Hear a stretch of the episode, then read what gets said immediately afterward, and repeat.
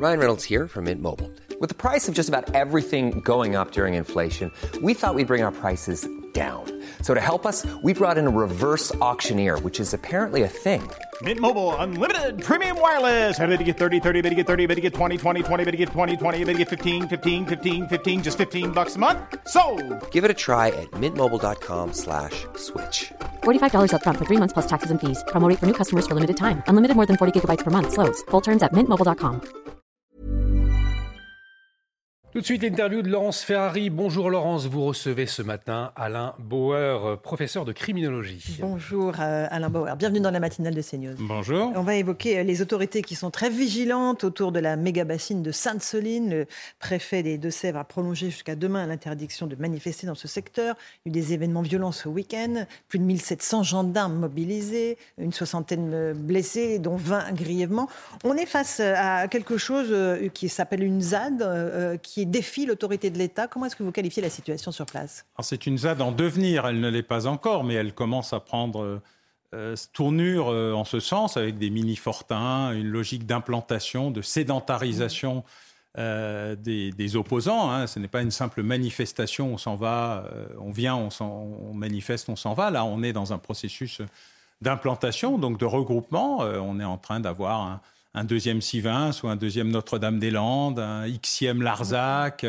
Euh, et donc là, il y a un, un, processus qui va être à nouveau une confrontation entre l'autorité alors locale. Hein, je rappelle que ce n'est pas l'État qui est maître d'œuvre de cette opération, ce sont les autorités euh, locales avec le soutien de la puissance publique et puis euh, des opposants au nom de, de, valeurs environnementalistes ou écologistes dont la plupart d'ailleurs sont extérieurs euh, aux populations euh, directement euh, concernées, à la différence par exemple du Larzac, où il y avait un, un, une implantation il y a quelques locale. Temps, ça. Oui, il y a 50 ans. Mais 50 ans. en fait, c'est grand, un grand retour d'amnésie. Mhm. euh, voilà, on est en train de revivre une période qu'on a connue, euh, de, de, grandes oppositions euh, au nucléaire, aux grands projets euh, industriels ou euh, de bâtiments travaux publics, bref, à une logique des années 70.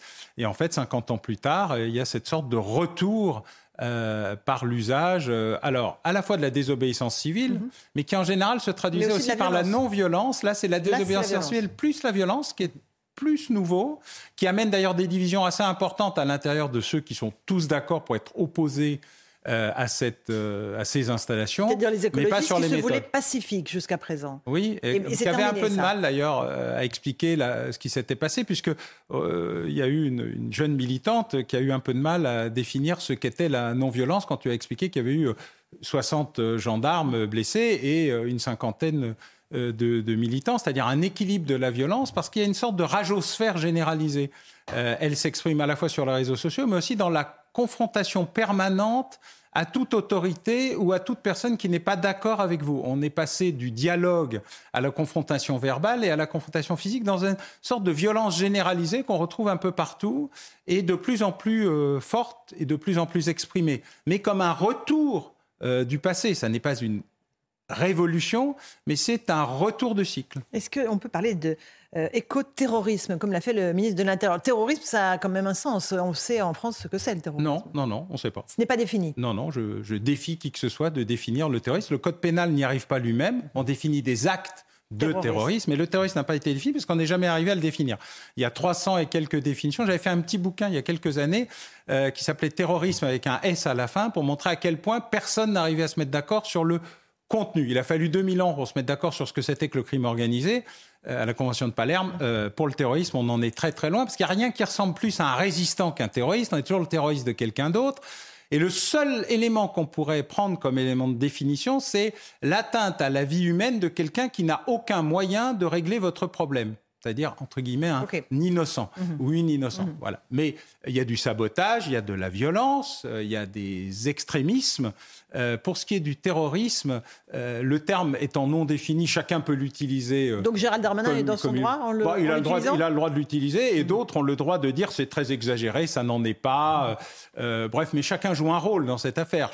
On est dans de, dans- dans de la comédie euh, tragique. On est dans la comédie tragique. Oui, tragique parce qu'on n'est pas sur le fond des problématiques. C'est-à-dire, c'est quoi le sujet? Quel est le problème? Comment on explique à la fois le besoin de la gestion de l'eau, l'anticipation de la sécheresse, la régulation. Ça fait 50 ans qu'on nous explique qu'il va y avoir une crise climatique majeure. Elle est là. Ça fait 50 ans qu'on n'a rien fait pour anticiper la crise climatique majeure, puisqu'on ne réagit que dans l'urgence, mhm. puisqu'on sous-estime la capacité et l'intelligence euh, des populations à comprendre qu'il faut évoluer, et au lieu de le faire doucement, lentement et progressivement, on passe brutalement d'un extrême à l'autre en demandant que tout le monde comprenne que c'est la seule solution possible. C'est ce qu'on appelle TINA aux États-Unis. There is no alternative. Ce qui veut en général dire que j'ai merdé pendant 50 ans et maintenant je vous explique que je viens de découvrir la vérité. Donc ces extrêmes politiques, comme ces extrêmes écologistes, environnementalistes, euh, sont ceux qui poussent à la violence naturellement, puisque au lieu d'être dans un débat, on est dans moi je sais et toi tu sais pas et moi j'ai la vérité et surtout quand on en a changé. Alors on a changé de vérité sur euh, plein de choses, euh, la souveraineté industrielle, la plupart de ceux qui nous expliquent aujourd'hui la souveraineté industrielle sont ceux qui l'ont euh, liquidée euh, au cours des 50 dernières années au nom de la globalisation heureuse. C'est ça qu'on n'avait pas de masque et, qu'on toujours pas de vaccin. Pas de masque, pas de vaccin, euh, pas de batterie, pas de voiture électrique, pas, pas, pas, pas, pas. pas. Aujourd'hui, alors, ils n'ont pas tort, mais ils le font avec une telle brutalité et un tel manque d'explications, y compris sur leur propre reniement, que, évidemment, ça les rend assez inaudibles. Ça ne justifie en rien euh, la violence, et notamment la violence physique, parce qu'une partie des gendarmes qui ont été blessés le sont dans ce qu'on pourrait quasiment appeler des tentatives d'homicide. Je veux dire, quand vous jetez une boule de pétanque à la figure de quelqu'un, vous n'êtes pas simplement en train d'exprimer votre désapprobation vis-à-vis euh, d'une méga bassine. Vous essayez d'entrer dans une violence physique identifiée. Mais ce n'est toujours pas du terrorisme. Je pense qu'on est dans l'agression violente, voire la tentative d'homicide, quand euh, celui qui vise avec ces éléments-là le fait. Et je recommande, moi, à tous ceux qui se plaignent euh, de ça, d'essayer de vivre pendant une heure ce que vive un CRS ou un gendarme mobile lors d'une manifestation violente, puis de venir nous en reparler ensuite sur ce qu'on appelle les violences ou les pas violences policières. Ça n'en justifie aucune, mais ça permet d'assez mieux comprendre ce que c'est que la tension, la pression. Voilà, et moi j'ai une pensée à la fois pour euh, tous ceux qui ont été blessés mhm. dans cette manifestation, mais particulièrement pour ceux qui faisaient, ne faisaient qu'obéir à des instructions mhm du préfet sur une manifestation qui était interdite euh, et dont chacun savait qu'elle allait être violente. Y compris les élus euh, qui étaient sur place. Oh, bah, je pense qu'ils n'avaient aucun doute sur le, sur, le sujet, mais ça ne justifie en rien le fait qu'ils aient été molestés. Mhm. L'écharpe bleu-blanc-rouge, c'est justement un élément indicatif du fait que, euh, je ne dirais pas comme Jean-Luc Mélenchon que sa personne est sacrée et qu'il est la République, mais quelque part, euh, le respect euh, des élus euh, vaut aussi pour les forces de l'ordre. Un tout petit mot de ces activistes écolos qui manifestent de façon très différente désormais. Ils attaquent les tableaux de peinture dans les grands musées. Quand ils sont protégés. Quand ils sont protégés. Pour l'instant. Pour l'instant, oui. Pourvu que ça dure, mais tous les musées de France sont en alerte, ils sont terrifiés à l'idée qu'on puisse saccager les, œuvres. Ils ont aussi protesté hier en bloquant la circulation sur le pont de Sèvres. ils ont tenté d'envahir les pistes de l'aéroport du Bourget pour protester contre les, les, jets privés. On, on va avoir une multiplication de ces mhm. actes euh, à la fois de violence euh, bah, contre les œuvres et les, personnes? C'est un processus généralisé visant à dire on a essayé l'option on discute, mhm. on a essayé l'option on se présente aux élections, on a essayé l'option on est dans le gouvernement, on a essayé l'option euh, on fait une grande assemblée de gens qui sont censés protéger l'environnement et on en est très déçus, les assemblées citoyennes, mhm. etc. Bon, ils utilisent les moyens plus ultimes. Euh, alors, est-ce que ça, euh, et c'est plus convaincant que le reste, au vu de ce que les automobilistes ont fait pour libérer euh, les autoroutes bloquées le jour du départ en vacances, visiblement, ça pousse aussi à une réaction aussi violente de la part de ceux, parce qu'on se trompe d'adversaire. Je veux dire, le fait de d'agresser des citoyens n'est pas une technique qui fonctionne. L'État a ses responsabilités. L'État en France est un État très central, très centralisé qui s'est cru très puissant, qu'il est beaucoup moins, mais il y a un moment où il va falloir aussi réorienter les actions citoyennes vis-à-vis des objectifs qui ont du sens. Euh, les gens qui partent en vacances, ce n'est pas des objectifs. Euh, une voiture euh, de, de, personnes handicapées avec le sigle handicapé dessus et dont on gonfle les pneus, c'est contre-productif, y compris pour ceux qui le font, quelle que soit la nature du véhicule. Donc je pense qu'il y a un peu d'éducation dans le militantisme euh, qui pourrait être refait. Ça avait été fait dans les années 60 et 70, justement, par ceux mmh. qui utilisaient la non-violence et la désobéissance civile et qui, aux dernières nouvelles, avait quand même plus de résultats euh, il y en a un qui a réussi l'indépendance de l'Inde, c'était pas donné, il s'appelait le Mahatma Gandhi. Euh, d'autres ont réussi euh, l'Afrique du Sud avec Nelson Mandela, après une période lutte armée, mais aussi une période désobéissance civile, organisation du mouvement, Martin Luther King. Je pense qu'il y a de grands anciens qui ont eu quelques résultats dans leur histoire qui seraient de, de, bonne utilité pour les militants d'aujourd'hui. Mais moi, je salue la démarche de ceux qui sont dans cet engagement, puisqu'on explique que les jeunes ne sont pas engagés.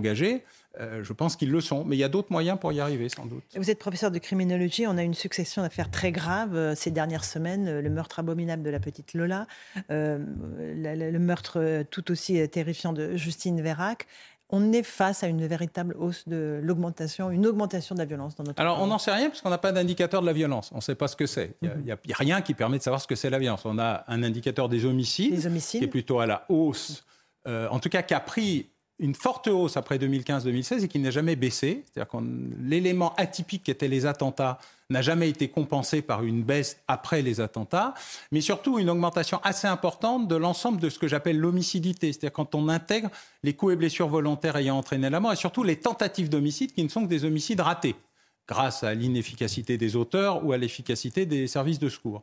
Et là, on a, depuis trois ans, on est au niveau le plus élevé depuis qu'on calcule euh, ce dispositif d'homicidité, c'est-à-dire sur 50 ans. Depuis 1972, on a trois années terribles qui sont 19, 20, 21 dont une année euh, de, pandémie et de confinement. C'est à dire à quel point la problématique de l'usage de la violence dans la relation sociale, puisqu'il s'agit là pas seulement des règlements de compte entre malfaiteurs ou euh, des conflits pour trafic de stupes, mais on est dans quelque chose qui est en intrafamilial, dans la relation sociale, euh, euh, dans la conduite automobile, au travail, dans un passage de la violence comme un élément naturel de la vie, euh, où on règle tout par les poings, ou le couteau, ou la voiture, ou tout ce qui vous tombe sous la main, beaucoup plus qu'on ne pouvait le faire par le dialogue, même en s'engueulant très fort.